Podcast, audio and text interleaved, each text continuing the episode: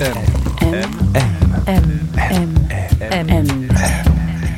Le goût de M.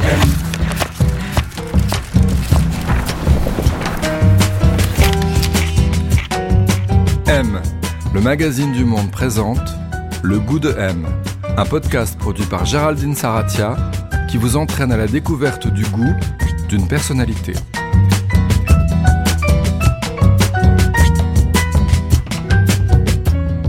Qu'est-ce qu'avoir du goût Pour y répondre, cette semaine, on a rendez-vous avec Pierre Gagnère, multi-étoilé, 73 ans, il fait partie du club des meilleurs chefs du monde et dirige aujourd'hui une vingtaine d'établissements, dont trois à Paris. Gagnère, au départ, c'est une histoire de transmission mal engagée, de goût contrarié, contrarié comme cette main gauche qu'on l'oblige enfant à attacher dans son dos, contrarié comme cette vocation imposée. Tu seras cuisinier, mon fils, lui dit son père, lui-même cuisinier. Et longtemps, Pierre Gagnère n'aimera pas ce monde, sa brutalité, sa répétition. Puis viendra le temps de l'émancipation, à Saint-Étienne, en solo, puis à Paris, au Balzac, ce trois étoiles qu'il dirige toujours. Gagnère inventera son goût et la cuisine deviendra vitale, son moyen d'expression, son lien avec les autres. Gagnère en cuisine, c'est du free jazz, des fulgurances, des échappées et un goût qui accorde une place au doute, à la rencontre, à la remise en question permanente. Il est 18h, la nuit tombe, place Victor Hugo.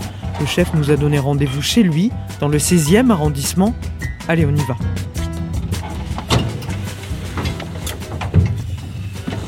Ah voilà. Bonjour, bonjour. Bonjour, vous allez bien? Très bien, merci. Ouais. Bienvenue. Euh, Merci beaucoup. À droite. Pierre Gagnère, juste, on est chez vous. C'est un espace qui vous ressemble ici? Oui, oui, oui, oui, je crois, oui, oui. Vous diriez quoi? Oui, oui, bah, je dirais que euh, Ça ressemble à quoi, vous diriez, pour quelqu'un qui écoute? Bah, c'est un endroit euh, confortable, voilà, euh, agréable, euh, près de mon travail, voilà, avec une maison qui vit bien, une femme qui, qui est qui est sortie pour pas nous arranger, qui est en ce moment en train d'écrire, en train de corriger son dernier livre. Les deux jumeaux là qui sont là dans leur chambre. euh, finissent tranquillement leur, euh, leur, leur vie d'étudiant qui est terminée il y a quelques mois, mais Mais qui reste là quand même. Ben, voilà, donc, on- mais qui sont des gars super, mais qui je m'entends bien, qui sont pas mes fils. Voilà.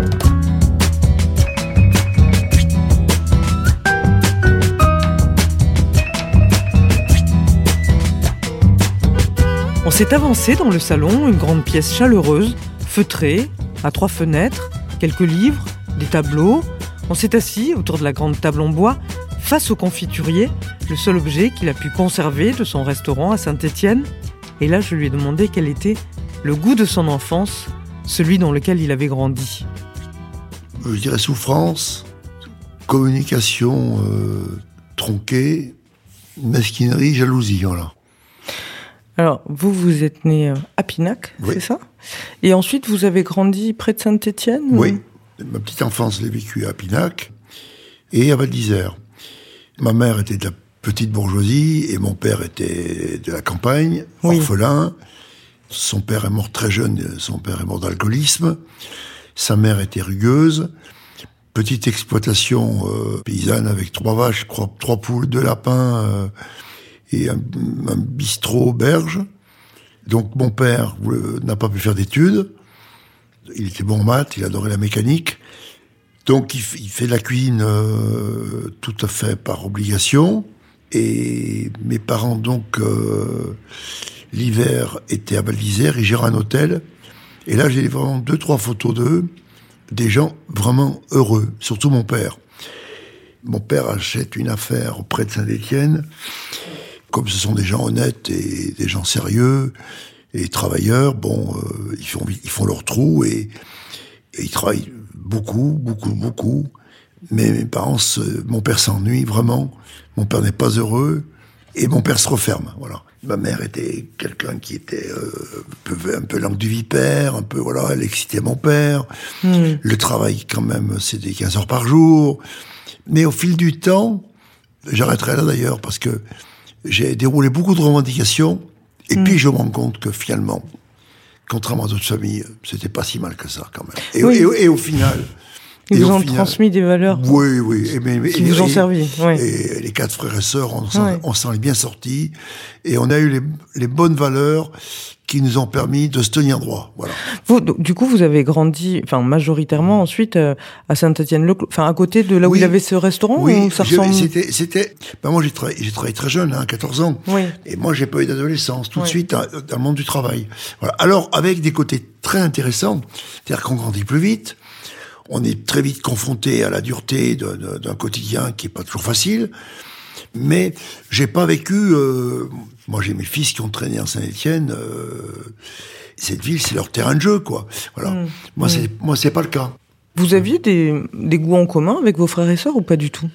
Non, non, non, pas du tout. Non, non, chacun. D'abord, d'abord, moi, j'ai très peu vécu avec mes frères et sœurs.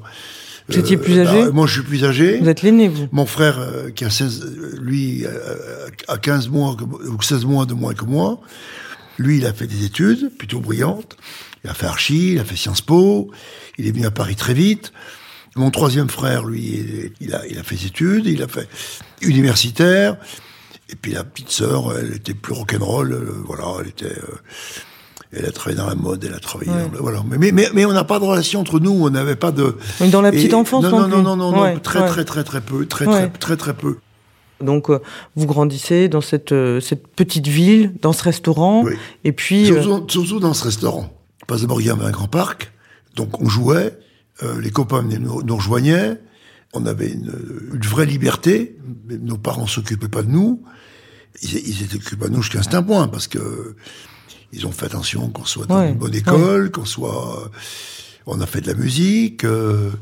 Ah, vous avez fait de l'accordéon un peu. J'ai fait l'accordéon, du piano, de la guitare. Mon père adorait, adorait la musique. Ma mère était plus compliquée. Euh, c'est quelqu'un qui souffrait. C'est quelqu'un qui a souffert de, de la violence verbale de son mari. Elle a souffert de peut-être la dureté de, du début de sa vie euh, de, de, femme avec euh, la, belle-mère qui était là, très présente, très autoritaire. Moi, ma mère voulait partir lorsque je, lorsque je suis né. Ouais, vous le racontez dans votre livre. Oui, oui, oui, oui, oui, oui.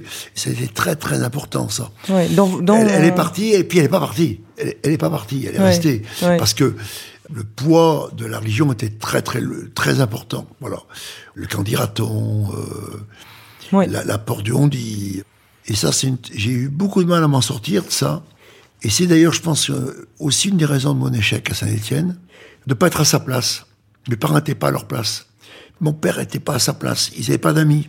Et moi, j'ai eu beaucoup de mal à me sortir de ça aussi. Vous voyez Et c'est vraiment euh, mon épouse, qui est ma troisième femme, hein, on est ensemble depuis 20 ans, qui m'a beaucoup aidé avec ça. voilà, être, être à sa sans, place. Sans, sans se la péter, sans être... Euh, mais euh, moi, j'étais très impressionné, enfant, par ces notables qui venaient au restaurant, leurs rose bedaine, leurs beaux costumes, leur, leur voix un peu forte, un peu arrogante, un peu... Et cette clientèle qui avait un peu de mépris pour mes parents. Ouais. Alors que mes parents étaient des gens euh, tout à fait respectables. Et puis ils avaient une étoile guide Michelin, c'était une belle entreprise. C'était pas un royaux qui tenait, hein. c'était un truc où toute la ville venait, venait, venait défiler quoi. Venait défiler, oui, oui, oui. Je me souviens d'une anecdote qui, qui m'a beaucoup marqué quand j'étais plus jeune. Il y avait un médecin saint qui était directeur d'une clinique et il avait réservé une table de 10 personnes. Et euh, donc il n'y a pas de téléphone, effectivement. Et ils arrivent, elle était 11h30 et, et c'était un soir d'hiver. Donc euh, le parc était fermé, tout était éteint, on était couchés. Et ils arrivent avec ses copains, euh, leurs copines. Euh, ouais, Gagnère, ouvre les portes. Et, euh, mes parents bougent pas. Puis finalement, mes fils par à une fenêtre. Voilà, ben non, euh, docteur, on est fermé. Hmm. Il est tard. Euh, voilà. Ouais, tu vas ouvrir. Euh, sinon, tu pourras venir crever devant la clinique avec tes gamins. Quand vous entendez ça, ça vous marque, hein? Ouais. Donc, c'est ces choses que j'ai entendues, que j'ai ressenties, je pense qu'ils font que ça a beaucoup construit mon, mon souci, justement, de, de douceur, de tendresse, d'égalité, de respect de l'autre. voyez Effectivement, je suis autoritaire quand il le faut, mais je fais très attention aux mots. Bah, alors parfois, je, peux déraper, parfois, mais tout de suite, ah, ah non, pas comme ça. non, c'est ta parole, ta parole est comme ça. Tu es en position de force par rapport à, ces gens-là. Tu n'as pas le droit de te parler comme ça. Voilà. M, le magazine du monde présente le goût de M. Alors où est-ce qu'on est, Pierre, ici Alors, la- dans ce qu'on appelle la pièce à vivre. La voilà. pièce à vivre. Alors, elle Voilà. ressemble à quoi On cette est- pièce Bah, c'est une grande pièce, un peu bourgeoise, haussmannienne, euh, Ouais. qui ne joue pas, euh, qui a un lieu de vie, voilà. euh, Il y a quelques livres. Alors, moi, il y a un truc que j'aime beaucoup. quand même. Alors montre-moi. Beaucoup, Ouais. beaucoup, beaucoup. Ouais. Ça, ça, c'est ça. Ça, pour moi, c'est ça, c'est mon histoire. Ce fusain. Ce voilà, grand voilà, voilà, voilà. Ouais, ouais. C'est un. Alors qu'est-ce que Ben, c'est c'est le puits Couriot. C'est le, der- le dernier puits de mine qui a fermé à Saint-Étienne. Et mon restaurant, à Saint-Étienne, rue Georges Tessier, on, on montait de peu près de 500-600 mètres et on, tombait, on tombe sur ce puits Couriot, qui aujourd'hui, je crois, est devenu un musée. Et là, c'est l'intérieur de, de la mine où les gens se changeaient, avec il y avait des objets. Et euh, ça représente tellement euh, ma ville.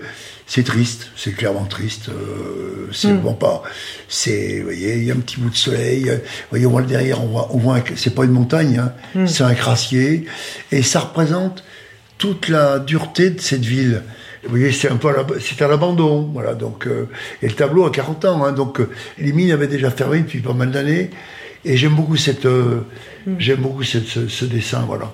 Voilà, Vous achetez voilà, souvent voilà. des tableaux, vous? Non, j'achète plus. Non? J'achète deux, trois, j'ai acheté deux, trois bricoles pour le restaurant, mais j'achète de la photo. J'ai pris le parti d'acheter les photos qui tournent autour de la table. Et c'est un univers qui est pas très connu et où il n'y a pas tant de choses que ça. Euh, Vous aimez quoi, la- par exemple hein? Ah ben, j'aime Sarah Moon, euh, William Klein, euh, évidemment, évidemment Douaneau, que, que j'ai connu, que j'ai rencontré, Marc Ribou, enfin, Mm. voilà, voilà.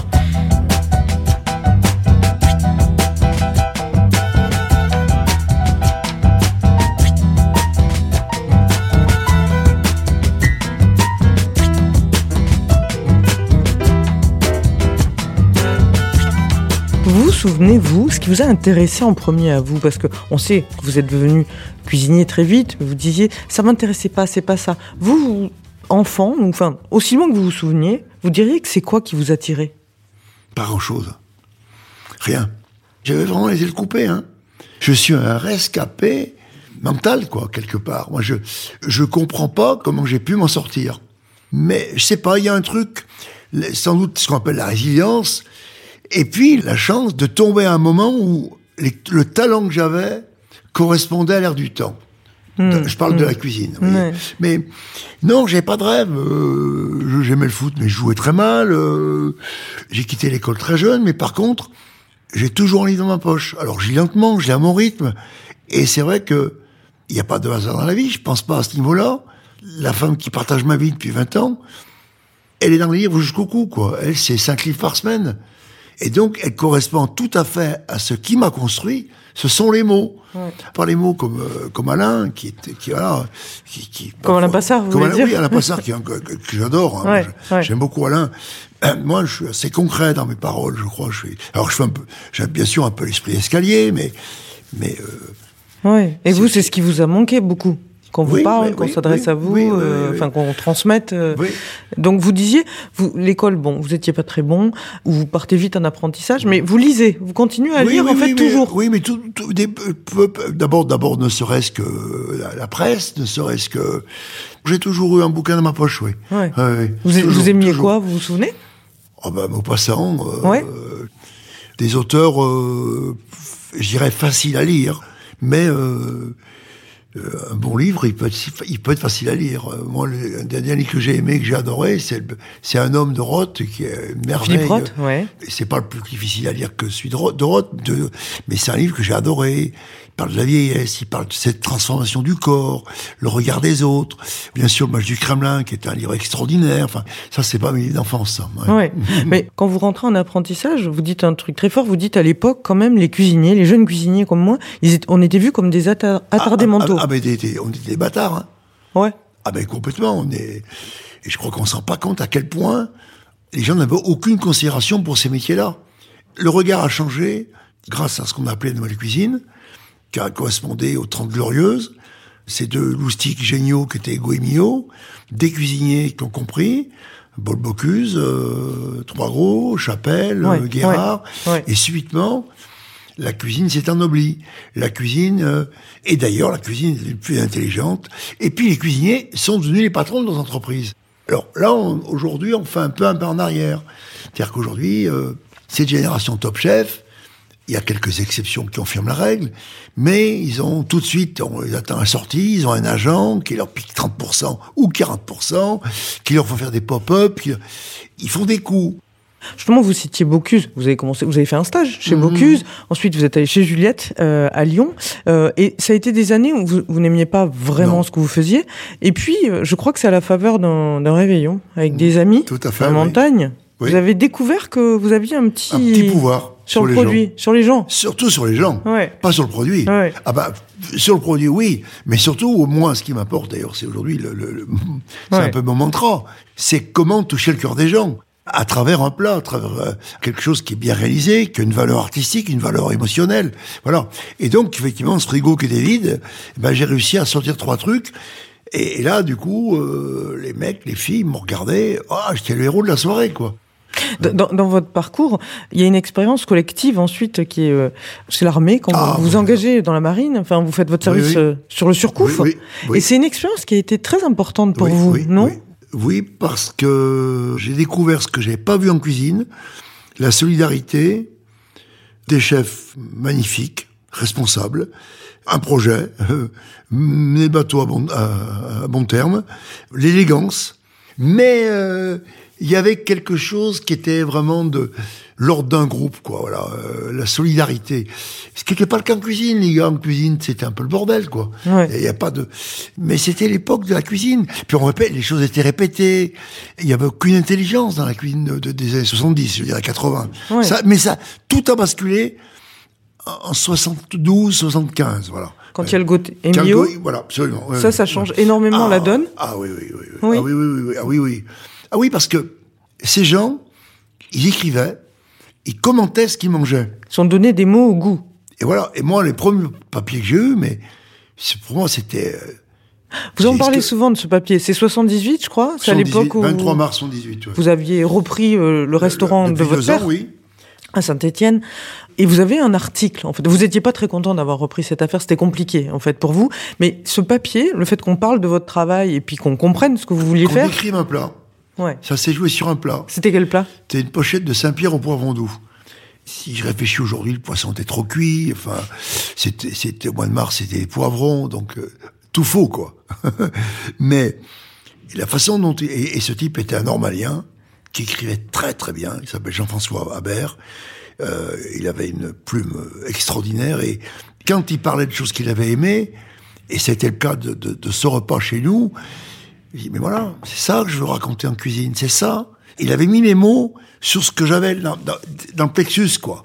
C'était très important. Parce que vous, à cette époque, enfin, voilà, vous faisiez marcher. Euh, d'ailleurs, vous, il y avait une étoile hein, quand même. Vous mainteniez cette affaire, mais vous sentiez qu'il y avait comme une en vous, enfin, il y avait euh, la cuisine que vous faisiez pour que ça fonctionne, et en même temps la cuisine que vous aviez envie de faire vous. C'était surtout, euh, j'avais pas de, de gens ou d'énergie suffisamment puissante qui me disent lâche tout, pars sur autre chose. Donc, je me suis retrouvé dans cette histoire de cuisine.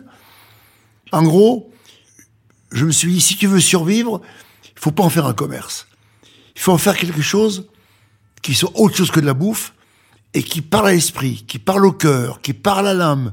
Voilà. Et, et j'ai senti que faire à manger, d'une certaine façon, allait me permettre d'exister. Et en même temps, j'avais déjà deux enfants. J'étais en bagarre absolue avec mes parents. Et on voit bien aujourd'hui, il y a des transmissions qui se passent très bien, puis d'autres qui se passent pas bien. Et en l'occurrence, c'était le cas. Parce que euh, mes parents n'avaient rien préparé. Ils n'avaient rien organisé. Donc c'était, c'était le bordel, quoi. Et puis, eh ben, ben, j'avais pas de salaire, j'avais pas de, pas de couverture sociale. Donc il fallait, euh, bon. Et donc il y a eu deux, trois ans où, où à la fois, je venais tourner la boutique, à la fois, je cherchais à, à créer quelque chose qui me soit personnel. Puis un jour, ben, j'ai pris une décision, euh, Je dis, je, je, je pars, voilà. Et, et là, après, quand dans ma tête cette décision était prise, elle a été irrévocable. Oui. Et vous avez monté bon, ben, votre affaire à vous à Saint-Étienne, euh, une étoile, deux étoiles. Après, vous avez agrandi cette affaire. Vous aviez acheté un hôtel particulier, euh, Art déco. Ça a marché très bien. Et puis après, moins bien. Il y a eu cet épisode que vous avez souvent raconté. Il y a eu cette faillite, mais qui a été aussi très essentiel dans votre Capital. dans votre parcours, dans ce que vous êtes devenu. Capital. Ça vous a appris quoi C'est surtout le coup de pied aux fesses que j'ai, que, Ouais. je me suis donné, puisque c'est moi qui essayé d'arrêter, mais euh, de quitter une, une ville qui me plombait, une ville qui euh, qui n'était ouais. pas adaptée à ce que je faisais. Je suis pas sûr que si on met le thé- théâtre Édouard VII euh, en pleine campagne aujourd'hui, euh, on va pas citer de ville, qui fasse le plein un mardi soir. Vous parlez du silence aussi de Saint-Étienne. Ça, c'est important. C'était important pour vous, ça. Très. Mentalement. euh, Chaque fois que je venais à Paris, et je venais pas souvent à Paris, j'étais euh, à la fois émerveillé et à la fois angoissé par ces restaurants pleins. Et je me disais, mais comment font-ils pour réfléchir? Comment font-ils pour penser cuisine? Comment font-ils pour imaginer de nouvelles idées? Donc, cette solitude, ce silence m'allait bien, parce que euh, j'avais le temps de réfléchir, j'avais le temps de, de penser cuisine, quoi. Donc, suite à cet épisode stéphanois, vous avez rebondi tout de suite à Paris, vous avez ouvert le Balzac, vous l'avez toujours. Aujourd'hui, vous êtes à la tête de beaucoup d'affaires Mmh. dans le monde entier. Mais votre goût, comment vous l'avez constitué, en fait, justement? Comment ça marche dans votre tête? Moi, j'ai un talent, je construis des goûts, je suis pas un très bon technicien, donc ça, au fil du temps, j'ai réussi effectivement à m'entourer de gens qui, techniquement, tiennent la route, parce que l'idée, après, il faut la faire vivre, et puis il faut la répéter, il faut... Moi, j'ai pas de, comme certains confrères, j'ai pas un, un- une espèce d'atelier avec des rangements, des, des machins, des trucs. Mais moi, ça m'emmerde. Je veux que ça vive. Il faut que ça vive. Donc, les plats, je les imagine, on les met en place, on sert. Vous les imaginez euh, Je les rêve, je les rêve. Ouais. C'est rêvé. C'est une image C'est rêvé, c'est mental. ouais. Je fais pas de dessin, si j'écris tout. Alors, j'ai des cahiers, c'est ce qui a permis de faire ce Oui. livre là, sur lequel je- tout est noté au crayon, puis j'efface. Voilà, j'adore effacer. Bah, j'ai l'impression que je peux refaire ma vie. Voilà, si je peux effacer des épisodes de ma vie, ça serait super. Voilà, alors que là, là, j'ai j'ai le pouvoir sur mes sur mes idées de, de les effacer. C'est mon ma jouissance suprême. Effacer, voyez.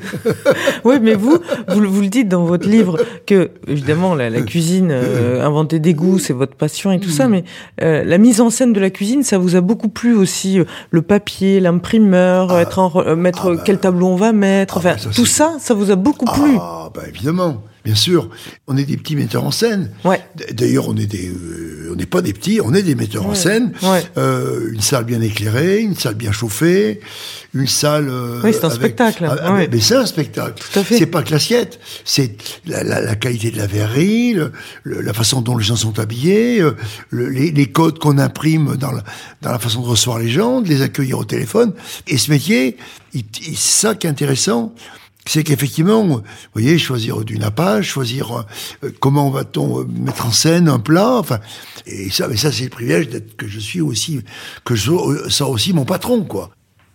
Vous disiez de, que de l'époque de Saint-Étienne, vous étiez habitué à travailler aussi avec que, les produits que vous aviez Oui. à disposition n'étaient pas exceptionnels. Oui, Surtout, oui, euh, puis c'était euh, un peu différent qu'aujourd'hui. Je pense aussi cette attention aux produits. euh, ça, ça, ça a joué aussi dans la façon Beaucoup. dont ce que vous avez inventé? Oui. Oui, beaucoup, parce que les produits étant quand même assez moyens, il fallait que je les bricole, justement. Il fallait que je leur donne du, un épinard dur comme du bois, il fallait trouver une idée pour que ce dur comme du bois devienne un avantage. C'est peut-être aussi quelque chose que j'ai peut-être pas bien analysé, parce qu'aujourd'hui, un morceau de beurre, un, un bon beurre, c'est exceptionnel. Peut-être que le beurre que j'avais était très bon à l'époque. Mais je, je m'en rendais peut-être pas compte non plus. Ouais, Vous voyez. Parce que j'avais un jardinier, mais on parlait pas d'écologie, on parlait pas de voilà, euh, il y avait Mm. pas des petites cagettes avec des petits machins, des petites fleurs. Enfin, ça arrivait. euh, pff, euh, tu te démerdes, voilà, il y avait de la terre, il fallait nettoyer. Enfin, oui. Aujourd'hui, euh, moi, je vois la, personne qui nous achète les fruits, il fait du coups humains. J'achète 12 poires, mais ça coûte des fortunes l'été. Les abricots en plein été pour avoir quelques kilos de beaux abricots, c'est la croix et la bannière, comme on dit.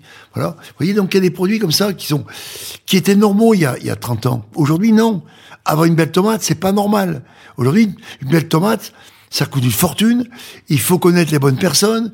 Il faut avoir la, la bonne. euh, voilà. Bon, moi, je me refuse d'avoir des jardins, des trucs.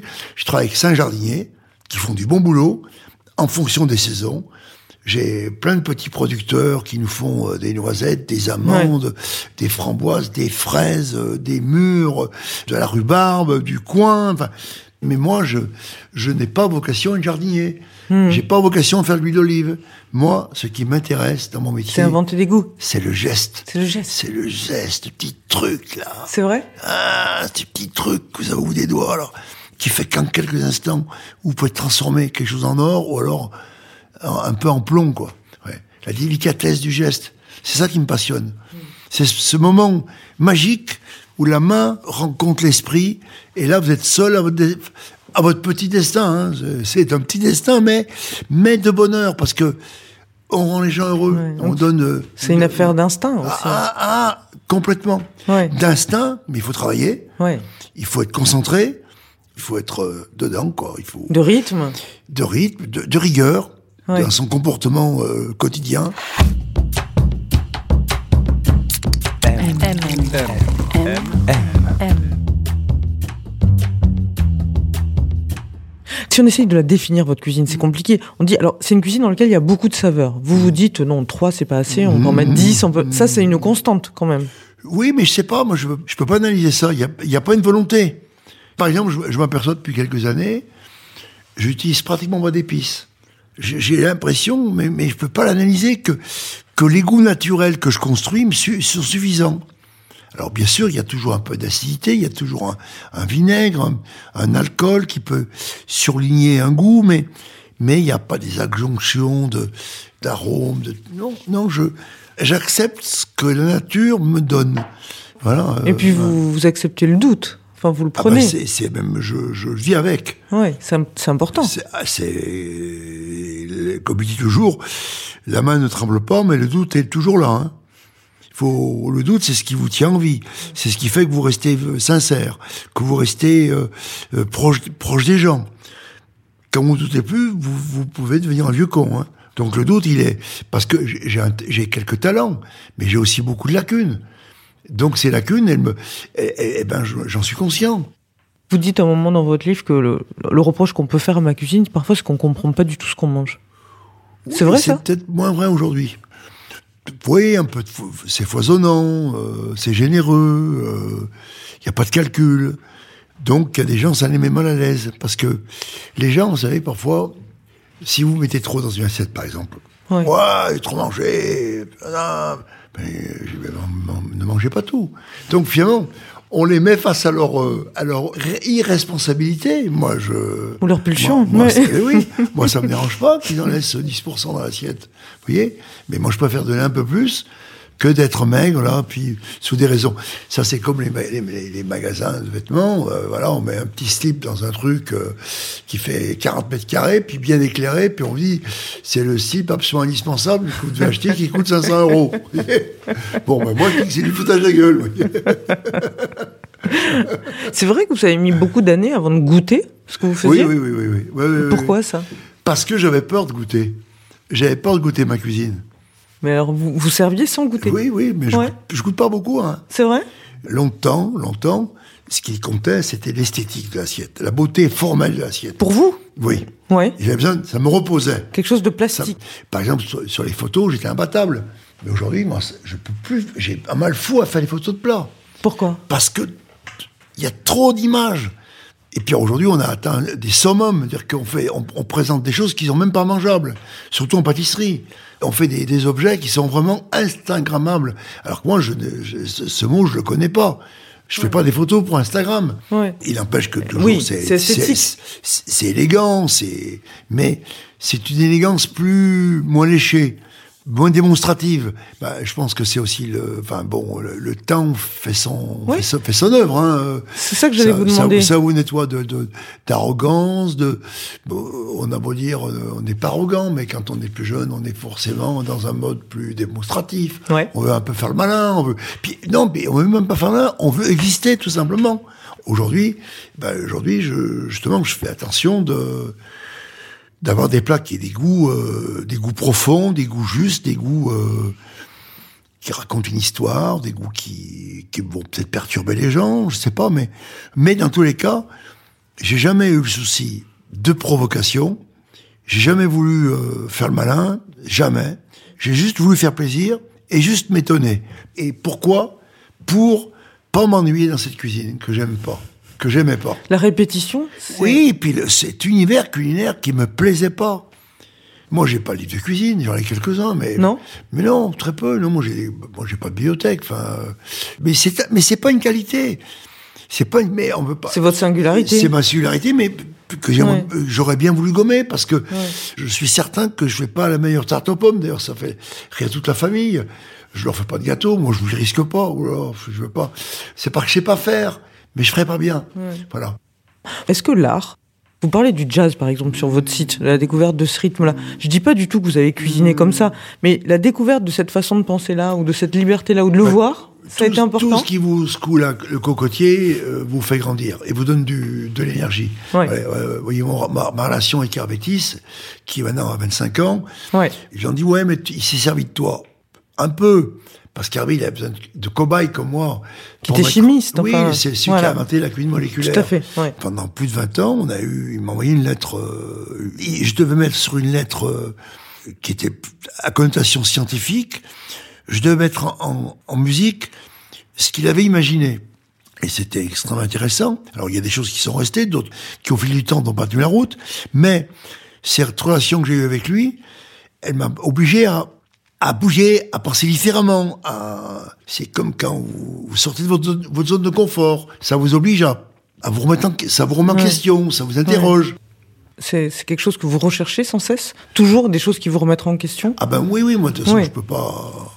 Si je fais plus ça, je j'existe plus quoi. Je je- j'ai plus de ce, ce challenge que je dois relever tous les jours face à des gens qui s'assoient à notre table que je dois satisfaire.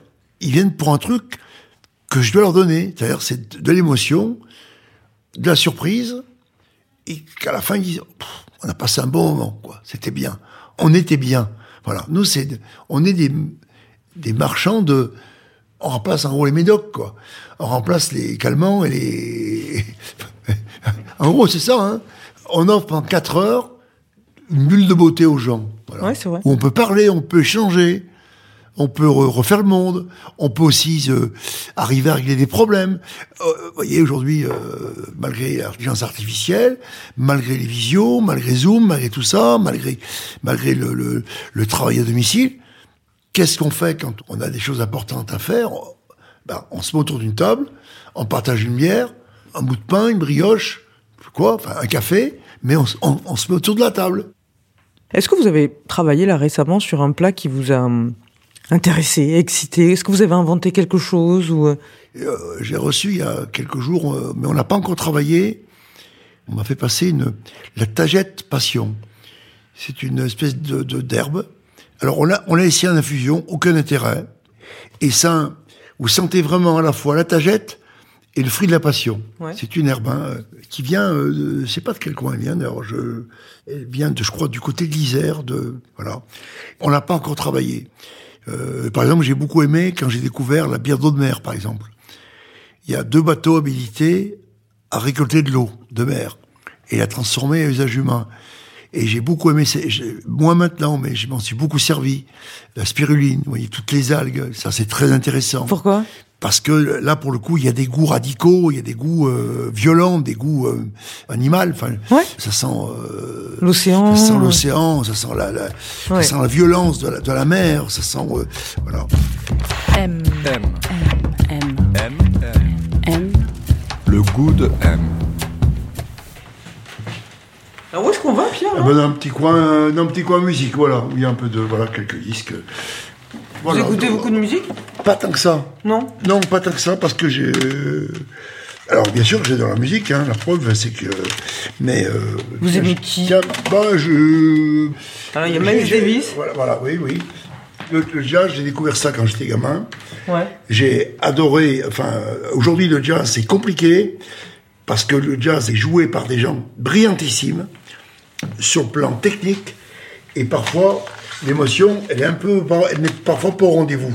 Bon, j'aime beaucoup Patrice Trontignon, j'aime Fred Mello, Eric Truffaz, mais pour moi, les, les grands, c'est toute cette époque des années 60, euh, Mike Davis évidemment, Coltrane, euh, Chet Baker, Baker Kenny Barron, euh, Ouais. et là il y a il y a, il faire. Hein, ouais, ouais. Mais j'ai vu- Ouais, j'ai- Ah oui, alors ça c'est pour moi c'est. Alors oui, c'est marrant, je l'ai pas aimé au départ. Thelonious Monk, ça c'est c'est c'est absolument génial. Et vous avez du mal à comprendre Ah oui, c'est du musique qui est pas facile. Hein. Il y a beaucoup de saveurs. Il y a beaucoup de saveurs. on est on est à la limite du free jazz Ouais. et c'est du c'est du classique. Hein, c'est c'est du Bartok. Hein. Donc faut- là faut faut vraiment vraiment écouter. Mais c'est extraordinaire. J'aurais vraiment aimé le voir jouer. D'ailleurs c'est un de mes regrets de ma vie. J'ai vu très peu de concerts, très peu de théâtre. au, travail. Voilà, voilà. Et c'est plus pour durer. Donc, j'en verrai pas beaucoup de concerts dans ma vie. Ça, je regrette. Mais j'ai fait un choix, c'est de bien faire mon métier. Donc, c'est au prix d'autre chose.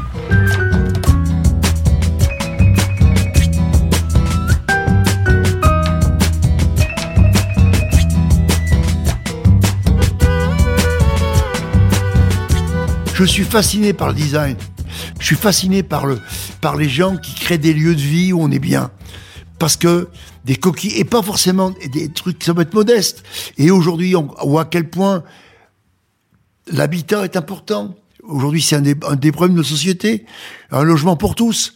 Un logement pour tous et une assiette remplie euh, correctement.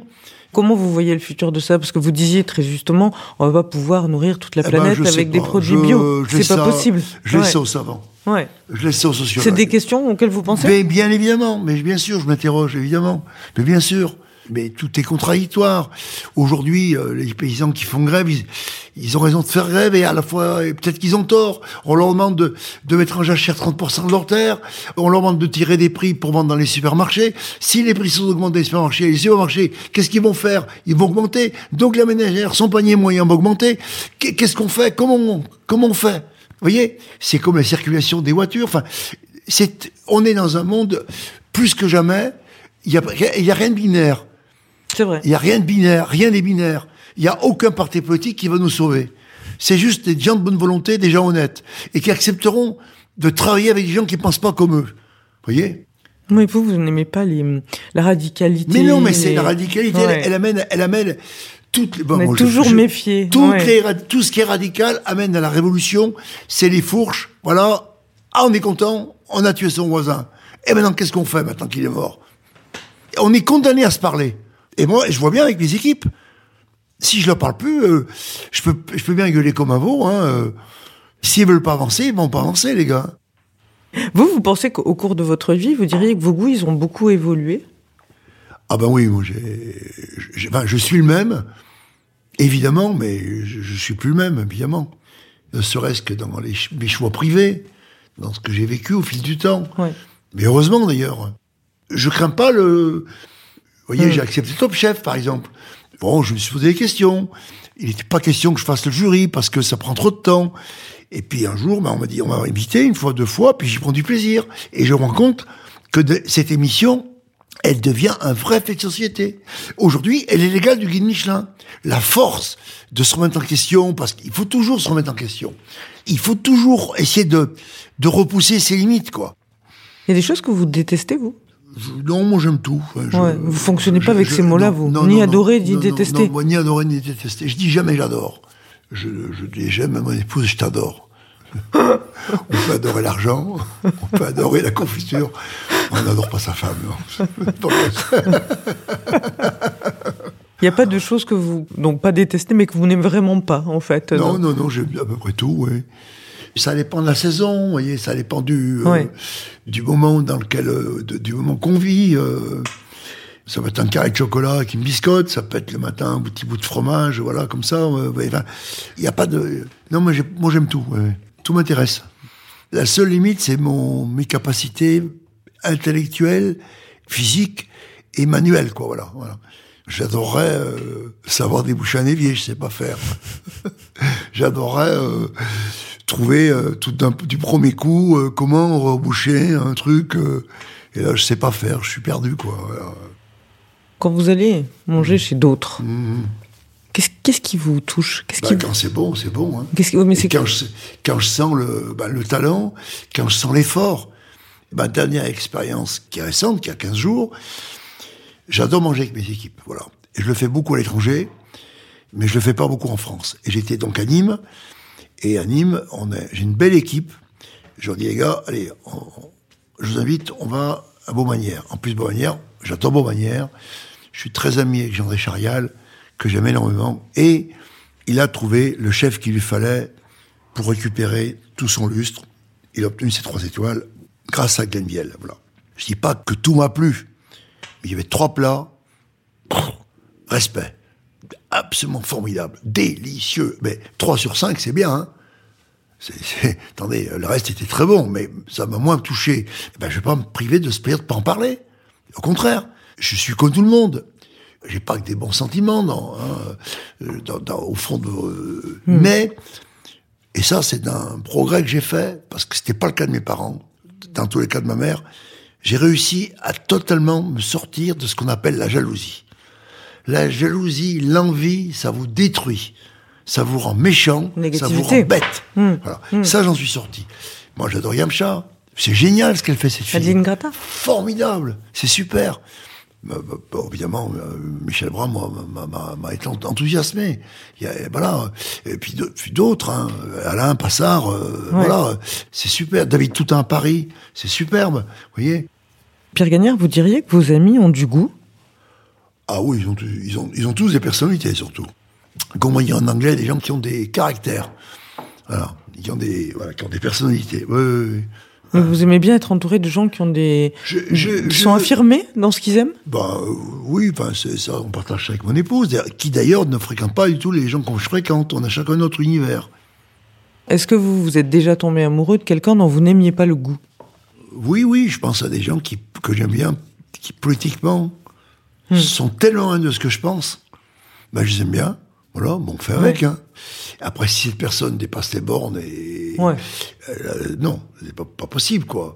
Mais euh, on peut badiner avec quelques personnes, voilà, et puis ça reste du, du domaine de la, de la gentille conversation. Vous voyez, voilà, on peut pas. Mais j'ai pas beaucoup de temps pour ça. Hein.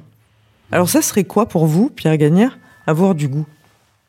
Le goût, euh, le goût, le goût du temps qui passe, d'un tableau que vous aimez, euh, Ouais. d'un plat euh, qui, qui est bien réalisé, qui, qui correspond à, à ce que vous aimez, euh, à l'instant présent. Par exemple, le, le, le vin, c'est assez typique. Vous buvez un vin, un Steiner, vous tombez sur champ du vin, puis vous, goûtez, vous le goûtez quelques heures après. Je parle même pas d'altération du vin. S'il y a un truc qui se passe, qui est chimique, c'est vous ne buvez plus le même vin, il vous plaît moins. Oui, il vous plaît plus. Donc le goût, c'est très très fugace, c'est très, c'est des sensations très très très intimes. Pourquoi j'aime le jazz, j'en sais rien. Pourquoi j'aime le blues, j'en sais rien. J'aime pas le rap, mais il y a des trucs qui me touchent. Donc c'est toujours pareil. C'est ce que on dit, on a dit. euh, Il n'y a pas de point de rupture. Tout est question de nuance. Faut pas dire j'aime pas, j'aime pas. Non, j'aime. Je peux aimer peut-être. Peut-être que je vais aimer. Oui. Donc pour vous, c'est quelque chose qui est fugace? Très. Oui. et qui est lié à l'instant? Oui, mais même, on peut aimer quelque chose et puis s'enlacer. L'être humain, il est, il est étrange. Hein. Il est fait de contradictions. Il est fait de, ça. de choses sombres. Chez vous, il y a ça aussi. Il y a, y a de l'acceptation de la contradiction, Ouais, du oui. doute, Oui, du oui. fait de changer d'avis. L'idée d'affirmer tout le temps des. On devient, un, ben on devient un dictateur, on devient, on devient quelqu'un qui, qui n'écoute plus, on devient quelqu'un qui justement euh, ne sait pas se remettre en question. euh. Avoir du goût, euh, c'est peut-être ne pas prétendre avoir du goût, surtout. Voilà.